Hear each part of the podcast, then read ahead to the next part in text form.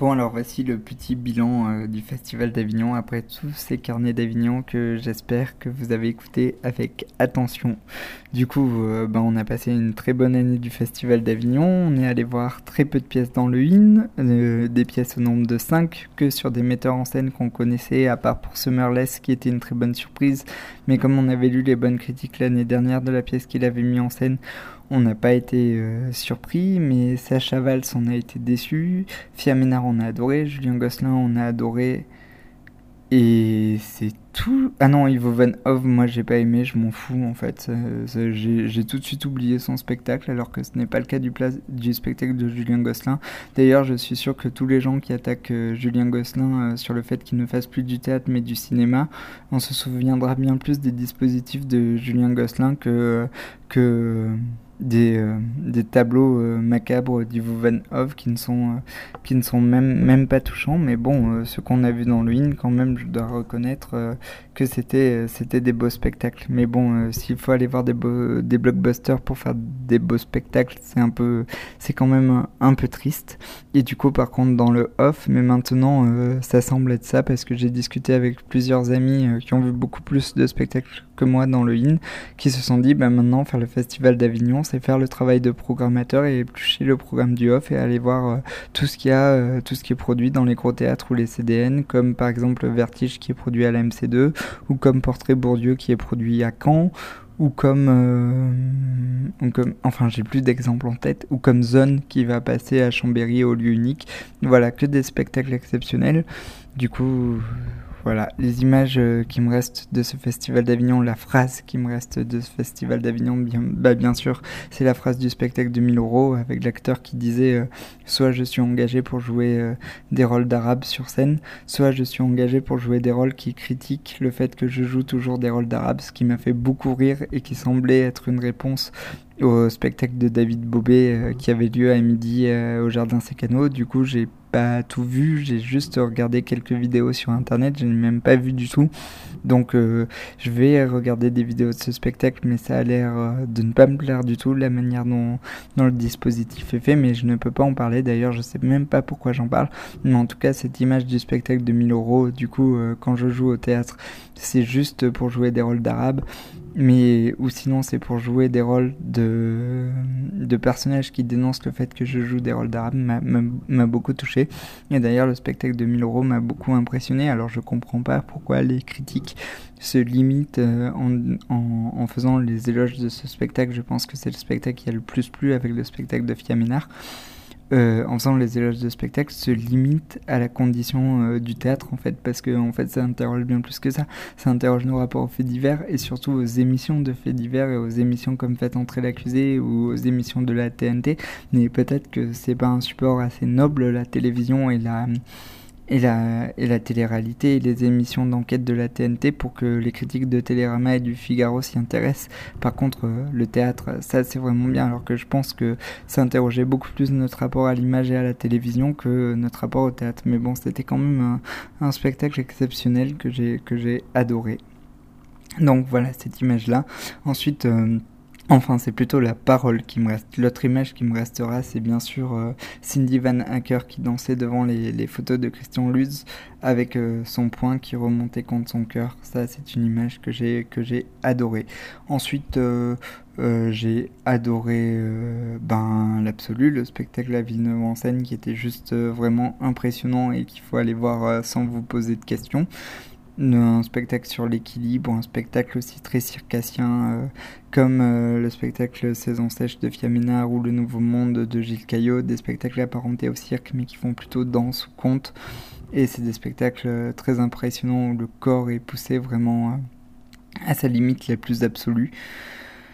Donc ça m'a touché de voir tous ces corps poussés à la limite, les corps du spectacle de Fiaménard, le corps de Boris Gibet dans l'absolu Et euh, le corps de Cindy Van Acker prendre la pose euh, de la populace euh, de Las Vegas, ça m'a ça m'a beaucoup touché. Bon, le spectacle que j'ai, les deux spectacles que j'ai préférés, c'est le spectacle de Julien Gosselin qui a été une envolée épique et une sublime adaptation des romans de Don DeLillo et une superbe réflexion sur le théâtre et le cinéma. Et ce qui m'a le plus touché, c'est de voir vieillir ces acteurs. Ça, ça m'a vraiment bouleversé. Ces acteurs qu'on a découverts il y a six ans dans les particules élémentaires et qui sont pris six ans dans la gueule et qui jouent tout toujours et qui jouent toujours à la sueur de leur front et qui sont dirigés de manière magnifique par Julien Gosselin.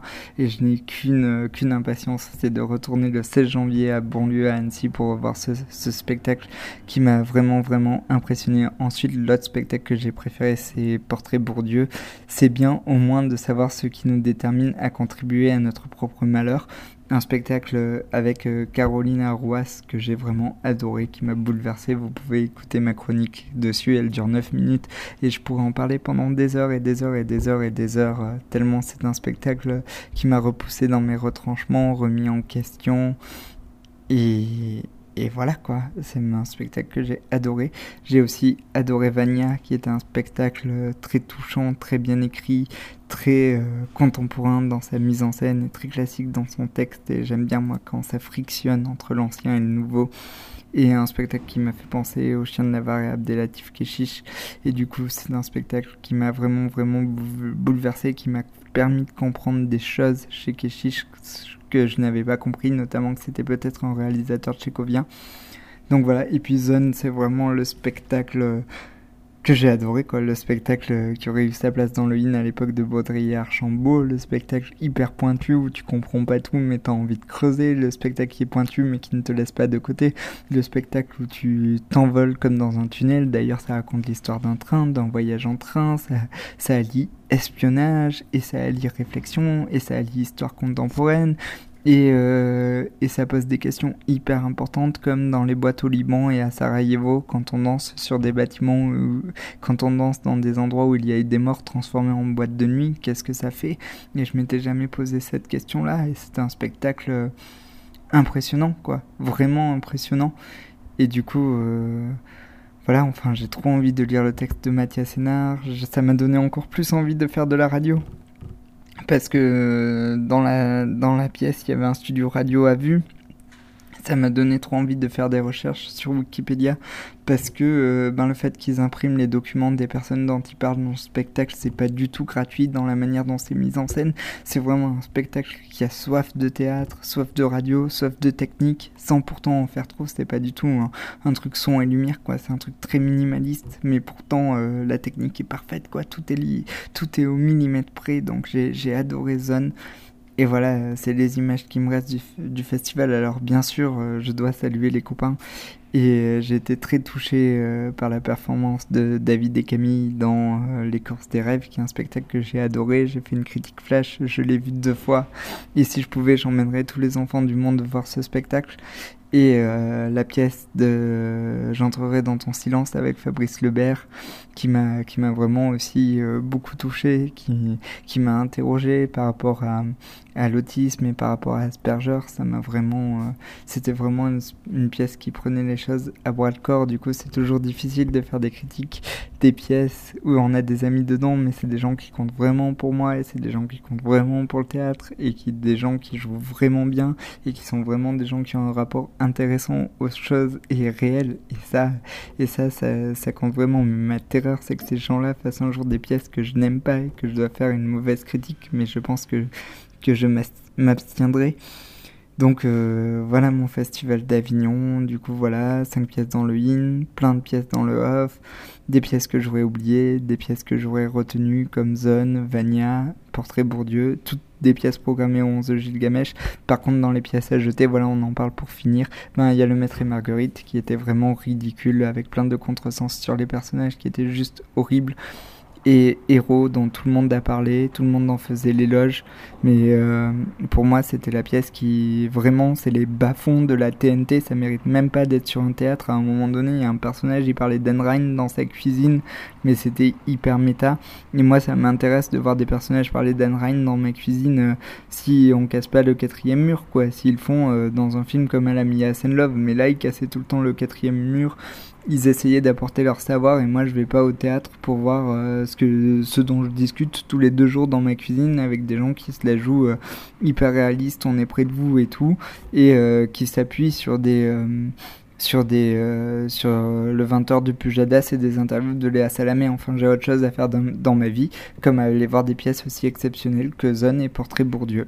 Voilà, je vous laisse. J'espère que je vous ai pas trop saoulé avec euh, mon enthousiasme. Et voilà, et bien sûr, je, euh, je vous fais des gros bisous et à très bientôt.